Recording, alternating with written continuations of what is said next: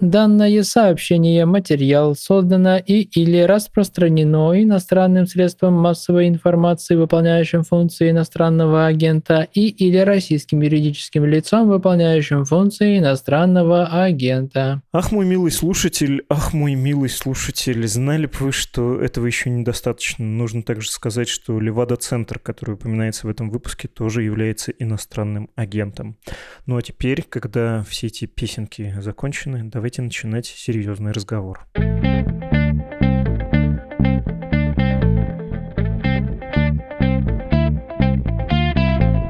Вы слушаете подкаст «Медуза», он называется «Что случилось?», выходит каждый будний день, последнюю неделю даже чаще, рассказывает о новостях, которые долго остаются важными. У микрофона Владислав Горин, и рад вам представить социолог Карина Пипи. Здравствуйте, Карина. Здравствуйте. Давно и много читал ваши статьи, рад с вами познакомиться. Наконец, не только по подписи вас узнавать в газете. И одна из статей запала мне в душу, она была несколько лет назад, была про бедность в кошельках и головах. Я вспоминал о ней недавно, о поведении выживания, понятно, в связи с какими событиями и понятно, в связи с какой перспективой, которая всех нас, э, россиян, ждет. Был этот текст, надо сказать, опубликован еще в далеком, непредставимом непоправимым сейчас в 2019 году. Не сочтите за труд. Можете объяснить, что мы будем подразумевать под выживанием? Ну, потому что это же не культура выживальщиков, да, вот этих людей, которые ходят по городу в камуфляже и имеют запас тушенки на даче, а еще знают, какой супермаркет в случае апокалипсиса брать. Ну, речь шла не совсем о выживании, речь шла о таком понятии, как нормальность с точки зрения потребительского поведения. И эта нормальность в том числе может включать такую стратегию, как выживание. Поэтому давайте все-таки от выживания, наверное, чуть-чуть отойдем и будем именно опираться на то, как большая часть россиян воспринимает нормальное, естественно, в кавычках, потребительское поведение. То есть что в их представлениях, да, на что они ориентируются, когда думают о том, что они, в общем-то, живут нормально или даже хорошо. Отлично, давайте. Тем более, что есть такое вполне народное выражение, практически штамп, э, когда человек на что-то жалуется, он говорит, я не живу, я тут выживаю, да, или мы, и это произносится с вполне обоснованным надрывом. Что считается нормальной жизнью, а что за гранью на грани? Да, хорошо, давайте тогда подробнее про это.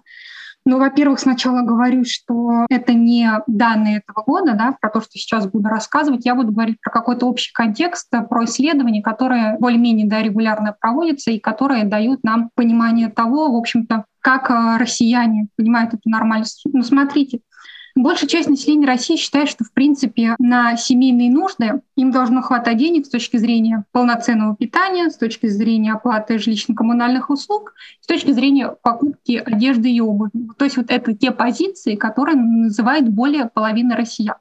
Все остальное касаемо возможности путешествовать, возможности делать ремонт дома, покупать автомобили, проводить какие-то там развлекательные мероприятия и прочий досуг, это уже на самом деле отмечала незначительная часть наших сограждан. Причем это же вопрос не то, что вы сейчас можете делать, вопрос в целом, да, в такой широкой перспективе. Вот если бы у вас там, да, грубо говоря, были деньги, на что бы вы их тратили, то, то есть даже в своих вот этих умозаключениях у людей уже в голове есть граница, вот этот потолок. Этот потолок достаточно жестко очерчен, как я уже сказала, питанием, оплатой ЖКХ и одеждой.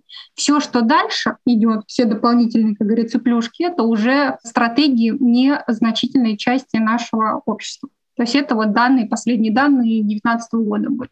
Когда социологи спрашивают, насколько должно хватать, чего бы вы хотели себе позволить и что сочли бы нормальной жизнью, фильтр кокетства, он здесь достаточно хорошо учтен или нет? Ну, потому что спроси меня, что такое нормальная жизнь, я, наверное, тоже, как в старом фильме про Ельцина, скажу, хлеб есть, макароны есть, что еще надо, кетчуп, ты в какой стране живешь?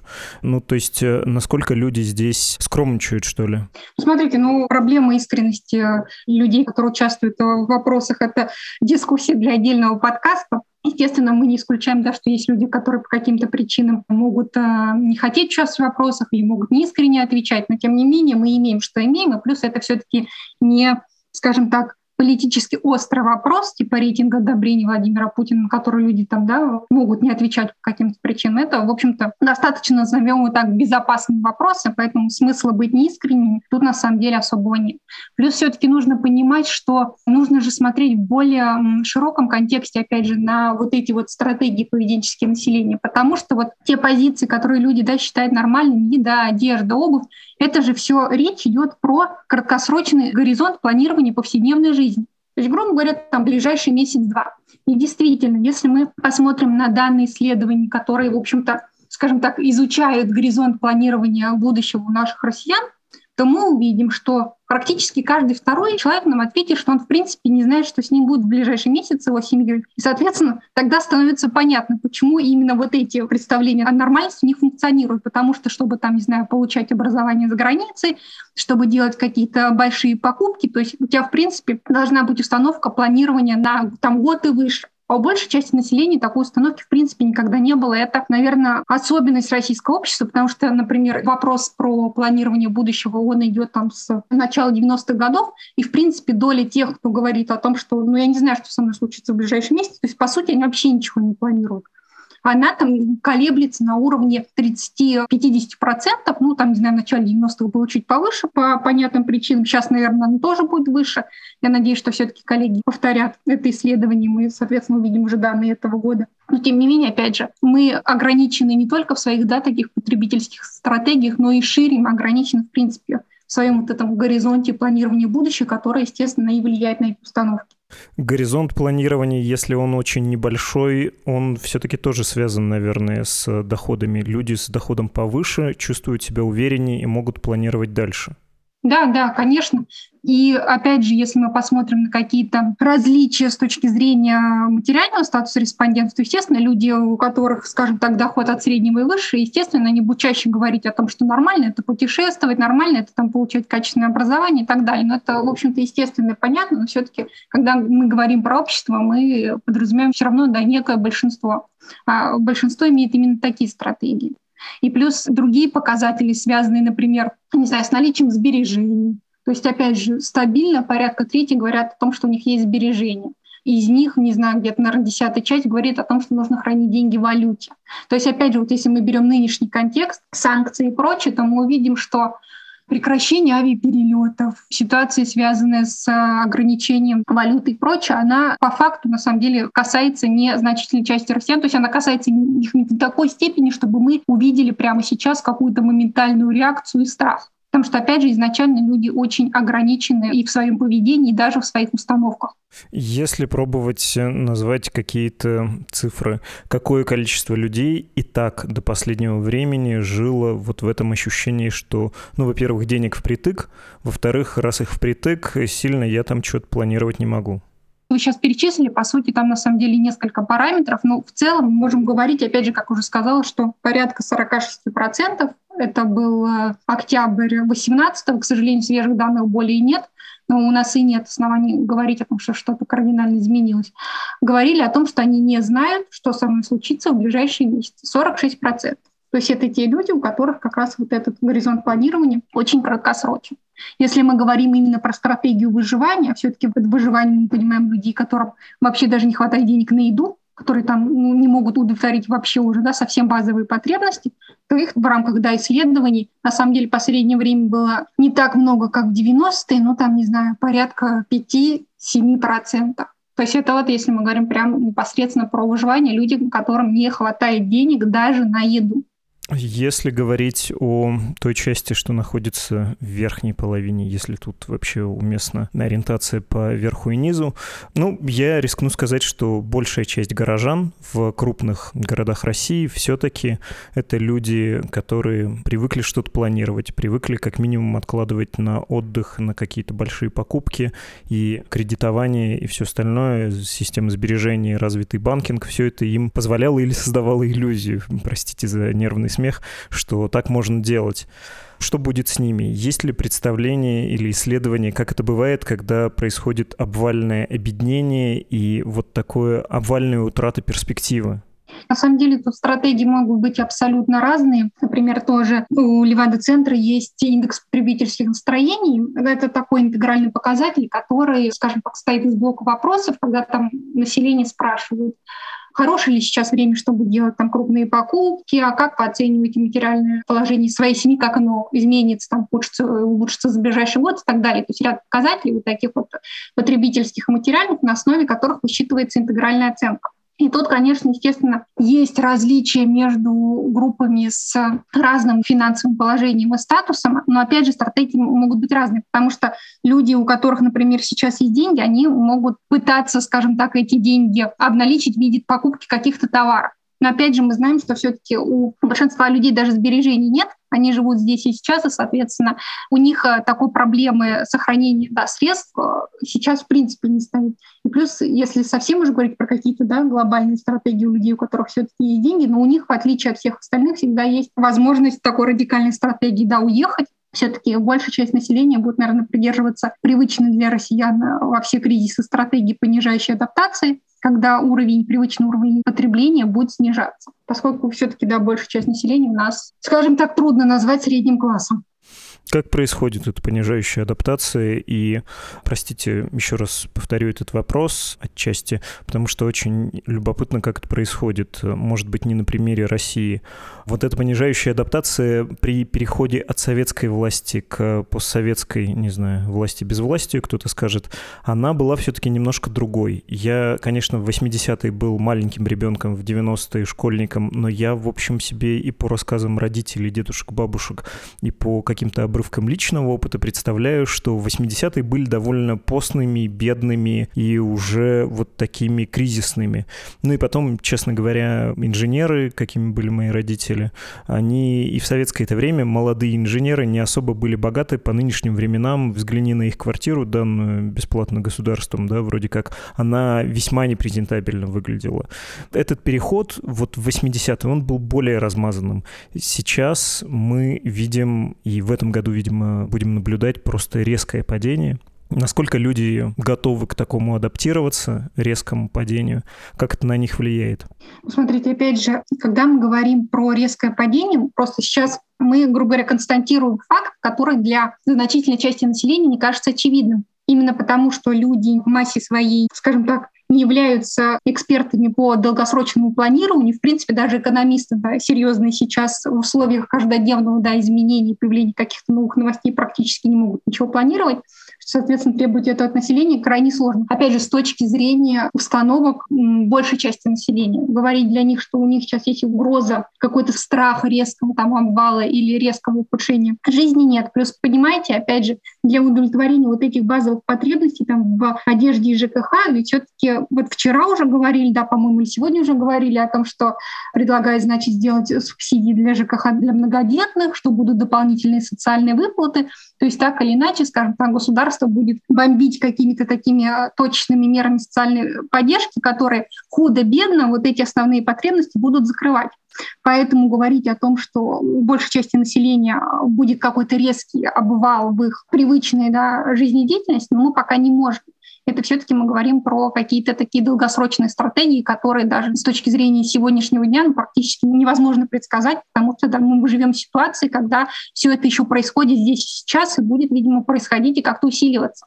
Поэтому сейчас какие-то прогнозы на самом деле практически невозможно делать. Да, хорошо. Хотя очень хочется поспрашивать, э, как это могло бы быть. Я вас понял. Не буду пытаться сделать из вас э, Кассандру. Это обидно для исследователей. Исследователи так не делают. Они опираются на факты. Давайте поговорим про то, что вы уже наблюдали вот в этом режиме выживания и такой жизни с минимальным планированием. Как это вообще сказывается на жизни? Это же, ну, не вполне нормальная вещь, да? Все равно мы, как вид, хотим что-то планировать, нам нужна иллюзия контроля, мы хотим себе представлять э, завтра. Если человек принципиально не может этого делать, у него нет такой возможности, как он относится к жизни, к семье, к себе, к своему будущему, к своему дому и так далее, и так далее, к каким-то базовым вещам. Как это отличается? Не хочу быть снобом, но вот от жизни человека среднего достатка. Ну, смотрите, вы перечислили практически в правильном порядке структуру ответственности наших сограждан. Потому что иллюзия контроля, конечно, вещь интересная. Есть тоже исследования, когда население спрашивают об их чувстве ответственности за самые разные сферы жизни. Там семья, дом, двор, город, страна. То есть, естественно, по нарастающей твоей сферы. И мы видим, что, в принципе, опять же, большая часть населения чувствует ответственность да, за свою семью, да, за работу чуть меньше, за свой двор, еще меньше за город и практически там не чувствует за страну. То есть здесь, скажем так, э, все-таки я не знаю, это какой-то психологический механизм, как бы сказать, такой успокаивающий, да, когда вот я контролирую все, что происходит в семье, все, что происходит в стране, я не контролирую, и тем самым, да, спасаю какое-то свое, там, не знаю, ментальное здоровье. Но тем не менее, это факт, это тоже мы наблюдали и до этого года, это тоже периодически регулярно повторяется, что эта зона ответственности на самом деле небольшая, и здесь у тебя иллюзия контроля полностью сохраняется. То есть я могу контролировать то, что происходит у меня в семье, то, что происходит у меня на работе, а все, что происходит как бы выше, не особо меня касается. При этом, если мы говорим о естественно, людях, которые имеют доход, скажем так, да, среднего и выше, то у них, конечно, эта зона ответственности шире, то есть они чаще там чувствуют ответственность за свой город, за свою страну, и, соответственно, у них и понимание выше с точки зрения, опять же, вот этого а, долгосрочной перспективы, да, и горизонта планирования будущего, потому что они изначально больше в это вовлечены и больше, соответственно, распространяют на эти сферы свою ответственность. А те люди, которые сконцентрированы только на своей семье, за нее отвечают, ну, соответственно, у них с иллюзией контроля все в порядке. Бывает так, что человек теряет в доходах, и ему нужно заниматься выживанием, но он все равно остается вовлечен в какую-то большую жизнь и проецирует, да, прямо проводит параллель с тем, что с ним происходит, с большой политикой. Ну, то есть э, не буду искать новую работу и на кухне водку пить не буду или там с кем-то болтать, а вот прям на митинг пойду. Насколько, короче, это взрывоопасная ситуация, а насколько, наоборот, подавляющая, когда человек оказывается в ситуации выживания?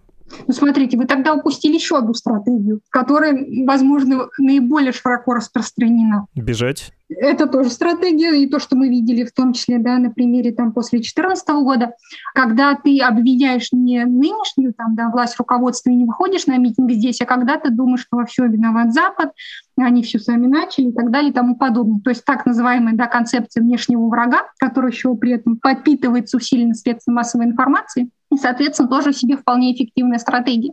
Поэтому говорить, что там для значительной части населения вот эта логика у меня падают доходы, в этом, значит, виноваты действия властей там или правительства, она тоже не всегда работает. И отличный пример этому, опять же, показатели рейтинга одобрения деятельности президента и правительства, которые, как мы знаем, после 2014 года, два или три года демонстрировали невероятный уровень одобрения и поддержки, причем это данные там и Левада-центра, да, неправительственного, которым мы можем доверять, и это данные, скажем так, приближенных центров, более-менее не все показывали один и тот же показатель, да, очень сильная консолидация общества, что четко нам говорит о том, что вот эта причинно-следственная связь с падением уровня доходов и одобрением действий властей, то есть их да, неодобрением, там, и выходом на митинги, ну, опять же, для значительной части населения не работает. А работает, пойду расконсервирую овощную яму. Ну, как вариант, да. И плюс же, смотрите, тоже про это очень э, много, в свою очередь, э, писал Лев Дмитриевич Гудков, про так называемое чувство агрессентимента, когда вся злость, агрессия, страх, да, происходящее здесь сейчас, опять же, повторюсь, переносится на там, мифических и э, реальных врагов. Ну, просто, опять же, понятно, потому что человеку так легче и безопаснее жить. Потому что, естественно, выходя там на митинг, большая часть населения все-таки не будем да, причислять их к, скажем так, дуракам. Мы понимаем, и люди, опять же, по данным исследованию, знают про пытки, понимают, что это такое. И, соответственно, стратегия выхода там, на улицы, массового выхода на улицы, ну, на по ряду причин не может всеми рассматриваться как там, да, единственное верное после того, как, там, не знаю, тебя уволят с работы или тебе не на что будет купить поесть. Хотя, опять же, повторюсь, что судя по тому, по крайней мере, что мы сейчас видим, по крайней мере, какое-то время, да, точечные меры по поддержанию вот этого около плинтусного уровня жизни, когда ты можешь хотя бы есть и платить ЖКХ, а она все-таки эта работа какое-то время будет вестись, и, наверное, люди продержатся держится. Но опять же, что будет там через полгода, через год, мы не знаем.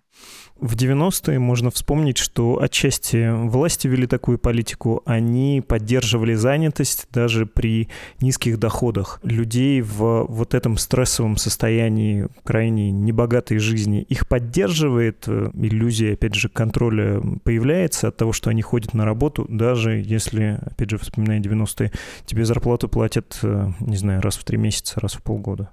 Да, конечно, вы правильно сказали, что это именно механизм иллюзии контроля. Ничто иное, то есть ты уже не зарабатываешь, ты ничего не получаешь, ты просто ходишь каждый день, ты этим как бы структурируешь свою жизнь, ты знаешь, что завтра в 7 утра ты встанешь в 5 часов, придешь, то есть ты можешь что-то контролировать, и опять же это все-таки работает как некий да, такой психологический механизм самоуспокоения, потому что если ты не будешь на работу, а будешь рвать на себе волосы, и ты не можешь ничего сделать, ну, наверное, человек просто сойдет с ума. Если бы я пытался давать вредные советы тем, кто не хочет каких-то выступлений, я бы сказал, что сохраняйте какую-никакую занятость, неважно при каких доходах, говорите про внешнего врага, как э, вы посоветовали. Ну, вы не давали совета, но обращу это в такую форму утрирую. Как это у нас обычно да, происходит. Да, ну, в общем, там и тогда про это знают. И не лезьте в семью. Вы про это сказали, и коронавирусные антиковидные выступления были во многом связаны с тем, что вы меня или моего моего ребенка хотите привить, мне это навязываете. Ну, то есть это последний рубеж обороны, как вы сказали, чем хуже человек контролирует свою жизнь, тем теснее вот этот круг, да, который он хочет защитить. Давайте поговорим о женщинах, потому что во многие времена в России они, когда наступают сложности, не растекаются. Им приходится вытягивать на себе семью, детей, а мужчины у нас больше склонны сдаться спицы удавиться. Ну, наверное, не только у нас, да. Это слишком тривиальный взгляд взгляд, или научно это тоже обосновано, что мужчины сдаются, а женщины нет? Ну нет, ну, честно говоря, я сейчас пытаюсь вспомнить хоть какие-то исследования, которые подтверждали бы этот тезис, поэтому врать не буду. Но очевидно одно, что учитывая демографическую структуру нашего населения и тип семей, который существует да, в России, женщины часто такие сильные не потому, что они стремятся к этому, или они хотят, э, или они рождаются с чувством силы, что значит я покорю весь мир и выживу. Просто они вынуждены это делать учитывая да, нуклеарность семьи, когда женщина остается одна с ребенком, то есть неполной семьи и так далее и тому подобное. То есть это, скажем так, среда, которая формирует тип таких женщин. А они это являются да, таким выбором женщин самой. Поэтому тут скорее, да, опять же, это все-таки внешняя история. Когда у тебя нет отца или у тебя нет мужа, ну ты просто вынуждена все тянуть на себе. Да, многие знают такие примеры, вокруг себя видели. Хорошо, давайте поговорим под конец о чем-то более-менее оптимистичном, потому что вот эта яма или это пространство бедности, обращаясь к заголовку вашей той статьи, когда бедность в голове, из нее довольно трудно выбраться. Не то, что в ней есть а, какой-то особый комфорт а, психологический, но ты боишься, конечно, лишний раз сделать хуже, да, рискнуть. Как в ситуации экстремальной, когда ты оказался в крайне незавидном положении, может сформироваться желание не свыкаться с этим, а наоборот выкарабкиваться. Вот то меньшинство, которое это делает, вырывается, за счет чего у них это происходит? Ну, смотрите, тут, конечно, очень много факторов, и оценить, что в большей степени влияет, тут, конечно, сложно. Но тут несколько моментов, давайте их перечислим. Первое, естественно, в том числе это уровень благосостояния.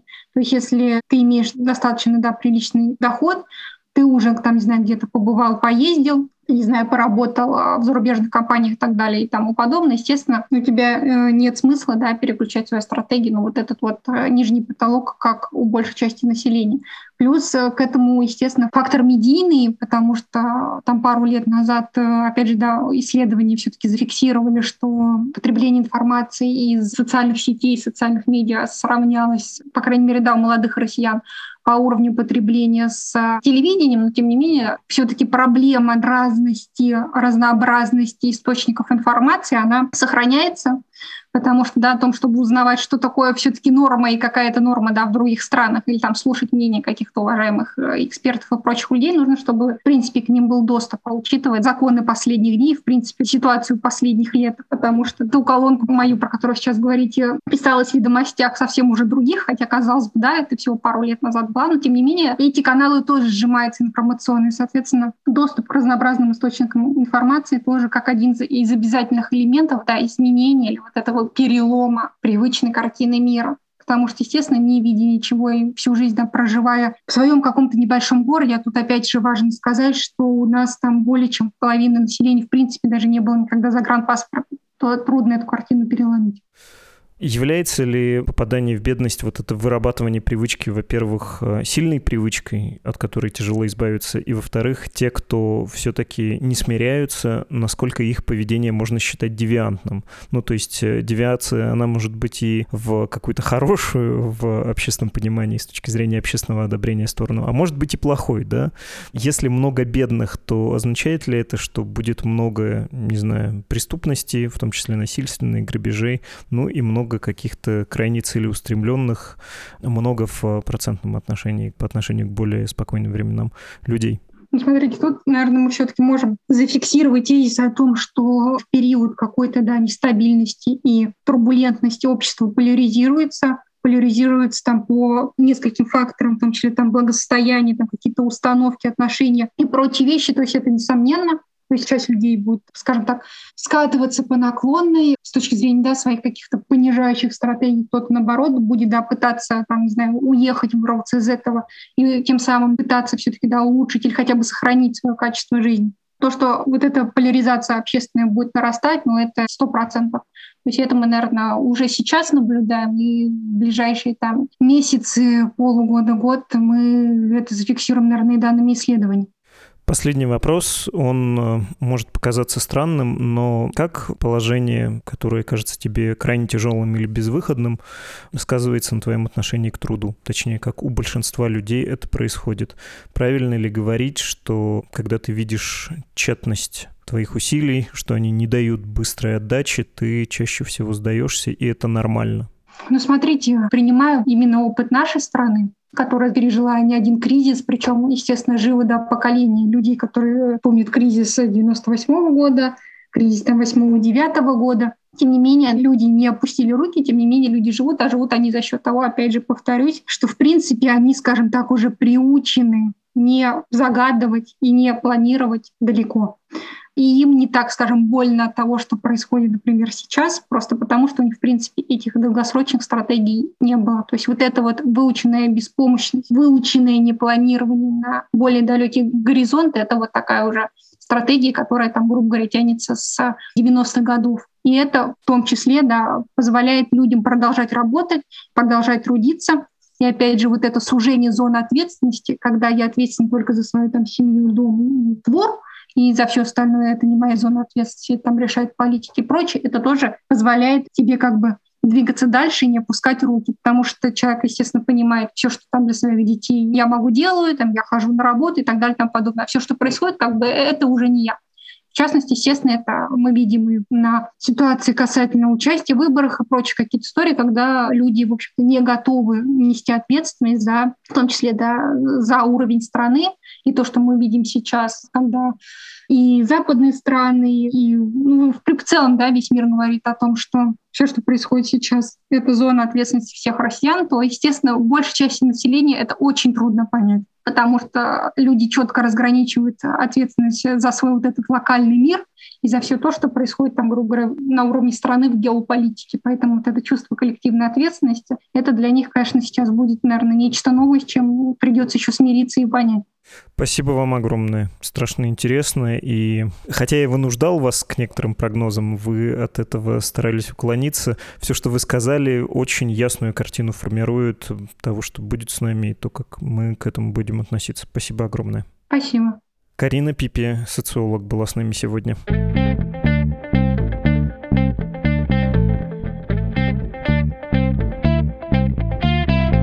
На прощание хочу порекомендовать вам подкаст «Рядом». Это новый проект студии «Техника речи», наши бывшие коллеги по «Медузе», которых мы, несмотря на их ренегатство, все равно любим. Подкаст «Рядом» сейчас довольно уместен. Он о том, как выжить в эти темные времена, и все эпизоды — это короткие монологи известных людей с ответами на вопросы о новой реальности. Как читать новости не сойти с ума, как справиться со страхом, можно ли найти спасение в литературе. Отвечают Галина Юзефович, Александр Амзин, Максим Кашулинский и другие. Авторы подкаста надеются, что рядом вас хотя бы немного поддержат. Послушать подкаст рядом можно на сайте студии «Техника речи» и на всех основных аудиоплатформах. Раз пошел такой разговор, призываю подписаться и на «Что случилось?». Если вы еще не подписаны, то, пожалуйста, тоже все аудиоплатформы, ну и YouTube заодно временно не запрещенный.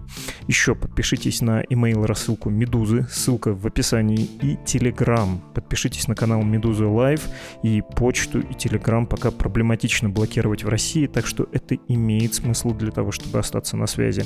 Ну и кроме того, в том же Телеграме мы теперь выкладываем аудиодорожку с нашим подкастом, так что можно слушать прямо у себя в мессенджере. Поддержать Медузу финансово можно на странице support.meduza.io. Если вы в России, то использовать что-то кроме криптовалют вам будет сложно, а вот если вы за границей, то вообще без проблем. Почтовый адрес для связи с редакцией подкаст собакамедуза.io. Это был подкаст «Что случилось?» о новостях, которые долго остаются важными. Особый горячий привет Тимофею, нашему слушателю. Его вы слышали в самом начале выпуска. Тимофей начитал для нас объявление об иноагентстве «Медузы». До скорого! thank you